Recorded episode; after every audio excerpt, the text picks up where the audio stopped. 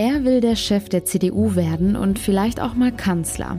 So viel mehr weiß man gar nicht über unseren Ministerpräsidenten Armin Laschet. Nun gibt es aber eine Biografie über ihn. Wir haben uns das mal genauer angeschaut. Außerdem gibt es eine erfreuliche Nachricht für Fußballfans. Die Zeit der Geisterspiele ist vorbei und mit dem Start der neuen Saison kann vorerst wieder live vor Ort mitgefiebert werden. Heute ist Mittwoch, der 16. September 2020. Ich bin Julia Marchese. Guten Morgen. Der Rheinische Post Aufwacher. Der Nachrichtenpodcast am Morgen. Wer hätte gedacht, dass es nochmal so heiß wird Mitte September? Gestern lagen die Temperaturen bei fast 35 Grad, also ein wirklich ungewöhnlich hochsommerlicher Septembertag. Schauen wir mal aufs Wetter für heute und die kommenden Tage. Vielleicht haben wir ja Glück und das schöne Wetter bleibt noch ein bisschen bei uns. Der Tag heute startet heiter, im Tagesverlauf wird es zeitweise auch etwas wolkig. Die Höchsttemperaturen liegen heute bei 26 bis 30 Grad. Am Nachmittag besteht im Süden allerdings eine geringe Gewitterwahrscheinlichkeit, das meldet der Deutsche Wetterdienst. In der Nacht sinken die Temperaturen dann wieder auf 14 bis 9 Grad. Der Donnerstag beginnt dann schon etwas kühler, der Tag bleibt aber überwiegend sonnig und niederschlagsfrei. Die Höchstwerte liegen hier bei 20 und 24 Grad. Der Start ins Wochenende am Freitag beginnt ähnlich, sonnig und niederschlagsfrei. Die Höchstwerte liegen bei 21 bis 26 Grad, in der Nacht dann gering bewölkt und ein bisschen frischer bei 11 bis 8 Grad. Bis zum Wochenende bleibt es also schon mal schön sommerlich. Nächste Woche Dienstag am 22 ist dann übrigens der kalendarische Herbstanfang. Mal gucken, ob sich da dann mit der Jahreszeit auch was an der Temperatur ändert. Er will Chef der CDU werden, er will vielleicht auch mal Kanzler werden. Das wissen wir über Armin Laschet, den NRW-Ministerpräsidenten. Aber wofür steht er sonst so und kann er Kanzler? Wer das herausfinden will, könnte es mal mit einem neuen Buch probieren. Es heißt Der Machtmenschliche. Geschrieben haben es zwei Journalisten, die schon viele Jahre über NRW-Landespolitik berichten. Und Max Plück, der für die RP über Landespolitik berichtet, der hat's gelesen. Hallo Max. Hallo. Wie war denn dein erster Eindruck? Ich könnte jetzt Stunden hier referieren. Es ist wahnsinnig spannend. Man kommt sehr nah an ihn ran. Das liegt daran, dass die Autoren mit 60 Leuten aus seinem Umfeld gesprochen haben und das zeichnet natürlich ein sehr schönes Bild. Vor allem eben auch alles, was so diesen Aachener Kosmos angeht, weil äh, davon hört man zwar immer wieder, der Orcher Jung, aber man erlebt so ein bisschen, was das eigentlich bedeutet. Man könnte ja denken, dass Armin Laschet ein recht ehrgeiziger Mensch ist, da er sich ja auch gerade um den CDU-Vorsitz bewirbt. Aber das ist gar nicht so, oder? Das hört man ja immer wieder. Man hört immer wieder mal, dass er hervorragend ist, dabei Themen nach vorne zu tragen, aber dass er jetzt nicht so der klassische Aktenfresser ist. Und das belegt dieses Buch eigentlich ganz schön. Also er ist einer, der, der in großen Linien denkt, der auch einen sehr klaren, wie ich finde, moralischen Kompass hat, aber ähm, er ist jetzt nicht derjenige, der wie äh, beispielsweise Edmund Stoiber immer von sich behauptet hat oder was über ihn kolportiert wurde, wirklich die bis in die allerletzte Verästelung der Akte eingestiegen ist. Aber das macht er dann ganz geschickt. Er weiß, glaube ich, selbst um diese Schwäche und dann umgibt er sich eben mit Leuten wie Nathanael Leminski, das ist der Chef seiner Staatskanzlei, und die machen das dann für ihn. Die Kehrseite der Medaille ist dann vielleicht, dass er manches nach rheinischer Art locker aus der Hüfte entscheidet. Ja, und das sind dann so Entscheidungen, die ihn möglicherweise auch irgendwann mal gefährlich werden können. Das machen die Autoren übrigens sehr geschickt. Ähm, Moritz Küpper und Tobias Blasius, die das Buch verfasst haben, die beispielsweise der Klausurenskandal, also da hatte Armin Laschet als Lehrbeauftragter an der RWTH Aachen äh, Klausuren äh, verbaselt und hatte dann plötzlich den äh, Leuten in rheinischer Lösung allen eine gute Note gegeben, hatte auch dann zu viele Noten verteilt, weil gar nicht so viele Leute an der Klausur teilgenommen haben. Und das hätte ihn beinahe das politische Amt gekostet, als das dann rausgekommen ist. Aber das zeigt diese Biografie auch. Er ist so ein Stehaufmännchen. An einer Stelle wird er mit dem Duracell-Hasen verglichen, also der immer weitermacht. Die Biografie heißt ja der Machtmenschliche. Was soll das eigentlich heißen? Das steht für diesen, diesen menschlichen Charakter, den er hat. Also er ist ja eine rheinische Frohnatur, muss man sagen. Er ist so ein menschlicher. Er ist auch ähm, kein brutaler Machtmensch, so wie andere. Also er ist dann jemand, der, auch wenn er dann Leute für den eigenen Vorteil durchaus mal beiseite schiebt, lässt er sie da nicht fallen oder, oder räumt sie dann ganz aus dem Weg. Oder er ist loyal gegenüber seinen Mitarbeitern. Er kann auch unangenehm sein, wie ich in dem Buch erfahren habe. Also es kommt durchaus auch vor, dass er mal seine Mitarbeiter anblafft. Das sei aber die Ausnahme. Besonders schön sind immer die Anekdoten, äh, wenn seine Frau zu Wort kommt. Die hat nämlich eine wirklich schöne, präzise Art, äh, die Dinge zu benennen, die ihr Armin so tut. Sag doch mal ein Beispiel. Beispielsweise das mit dem Schimpfen, äh, das, das, hat sie dann auch sehr schön äh, erläutert. Ich kriege jetzt den Wortlaut nicht hundertprozentig hin, aber am Ende läuft es darauf hinaus, dass sie sagt, ja, ja, der wird dann schon mal ein bisschen lauter, muss man ihn machen lassen und gut ist. Was hast du denn beim Lesen über die Frage gelernt, ob Armin Laschet das Zeug zum Kanzler hätte? Das ist ähm, ja die Frage, die über dieser ganzen Biografie so mitschwebt. Also er ist Einerseits, und deswegen habe ich auch so ähm, meinen Artikel überschrieben mit der Widersprüchliche, er ist einerseits jemand, der wirklich klare Vorstellungen hat. Also er kommt aus einem erzkatholischen Haus, das hat ihn geprägt, das hat er mitgenommen.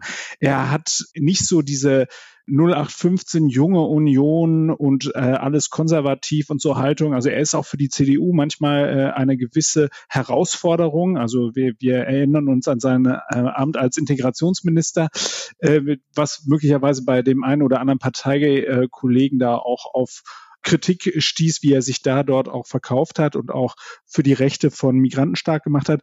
Ähm, am Ende ist die Frage, schafft er es, diese Mängel, die er hat. Also wir haben es angesprochen, dieses, äh, dieses etwas unorganisierte, diese rheinische äh, ähm, fünf Grade sein lassen äh, Mentalität, ob das ausreicht äh, in diesen Sphären, die ja durchaus von äh, Politikern auch mal als, äh, äh, als, als Mount Everest äh, bezeichnet worden sind. Also da oben ist die Luft relativ dünn und da wird, werden Fehler nicht verziehen.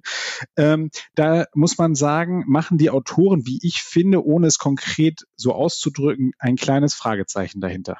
Mit anderen Worten, Sie halten ihn für so semi geeignet? Naja, semi-geeignet ist fast schon ein bisschen zu stark ausgedrückt. Also ich hatte ja vorher schon mal gesagt, der, der, der Sound ist Laschet freundlich. Also sie sind auch ein bisschen von ihm mitgenommen worden. Er kommt ja sympathisch rüber. Das schafft er ja, dass er äh, Menschen mitnimmt und von sich einnimmt, wenn er sie an sich heranlässt.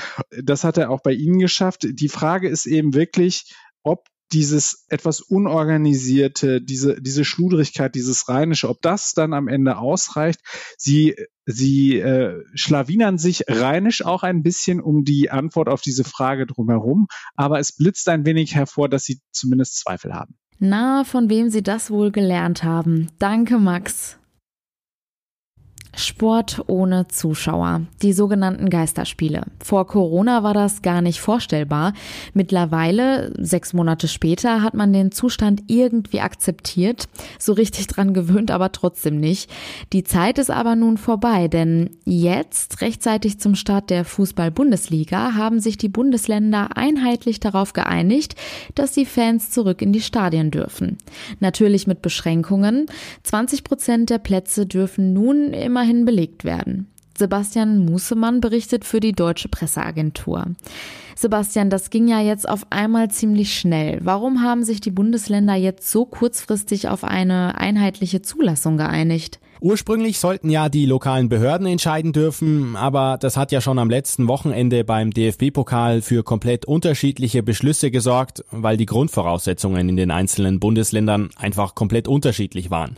Und irgendwie wird es dann doch ein bisschen schwer zu erklären, warum in Dresden 10.000 Zuschauer ins Stadion dürfen und in Augsburg gar keiner. Jetzt haben sich die Länder also mal grundsätzlich auf diese 20-Prozent-Regel geeinigt, aber die Zulassung ist trotzdem abhängig vom Infektionsgeschehen am jeweiligen Spielort. Das heißt dann also doch wieder, dass es dazu kommen könnte, dass in einem Stadion Fans sind und im anderen nicht. Das ist richtig, aber zumindest gibt's jetzt erstmal relativ klar definierte Regeln dazu.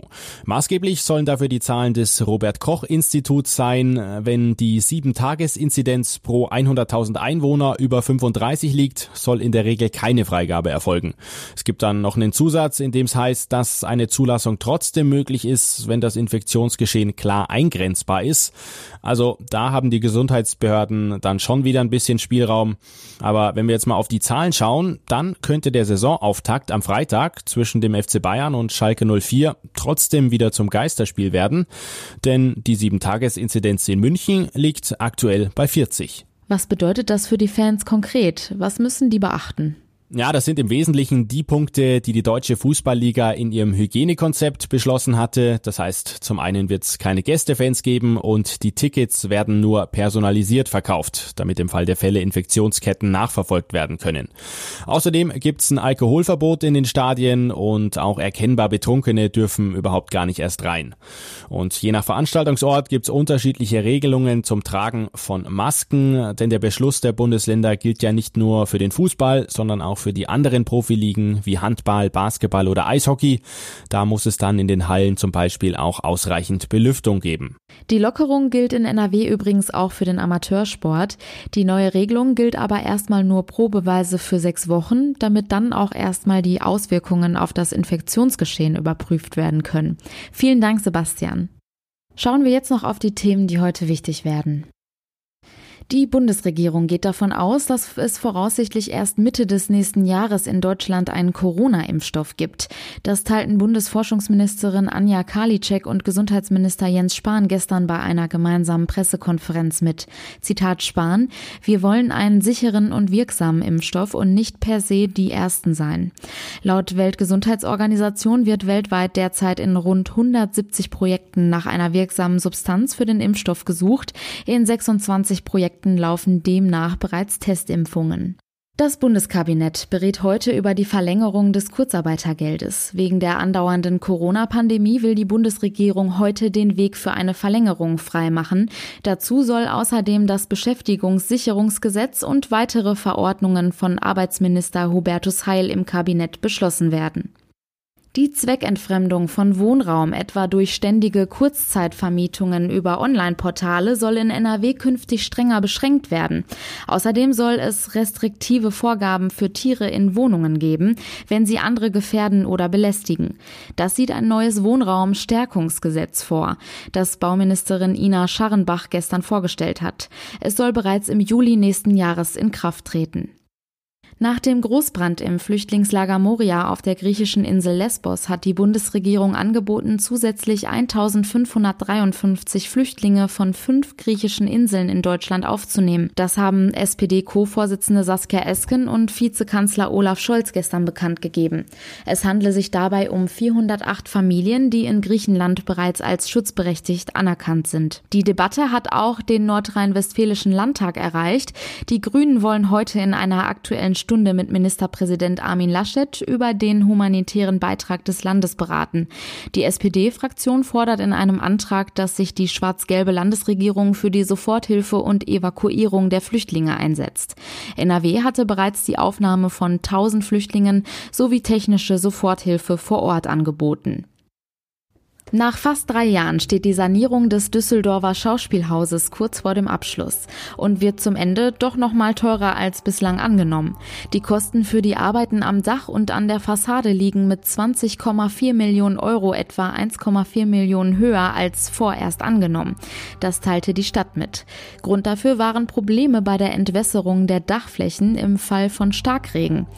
Die finalen Arbeiten inklusive die Begrünung der Dachflächen sollen bis November fertiggestellt fertiggestellt werden. Insgesamt hat die Sanierung des Schauspielhauses dann 60 Millionen Euro gekostet. Und das war der Rheinische Post Aufwacher vom 16. September 2020. Wenn ihr uns etwas sagen möchtet, schreibt uns gerne an aufwacher.rp-online.de. Mehr Nachrichten gibt es dann am Nachmittag in unserem Aufwacher News Update und natürlich jederzeit auf RP Online. Ich bin Julia Marchese. Ich wünsche euch einen schönen Mittwoch. Genießt die Sonne. Ciao. Mehr bei uns im Netz www.rp-online.de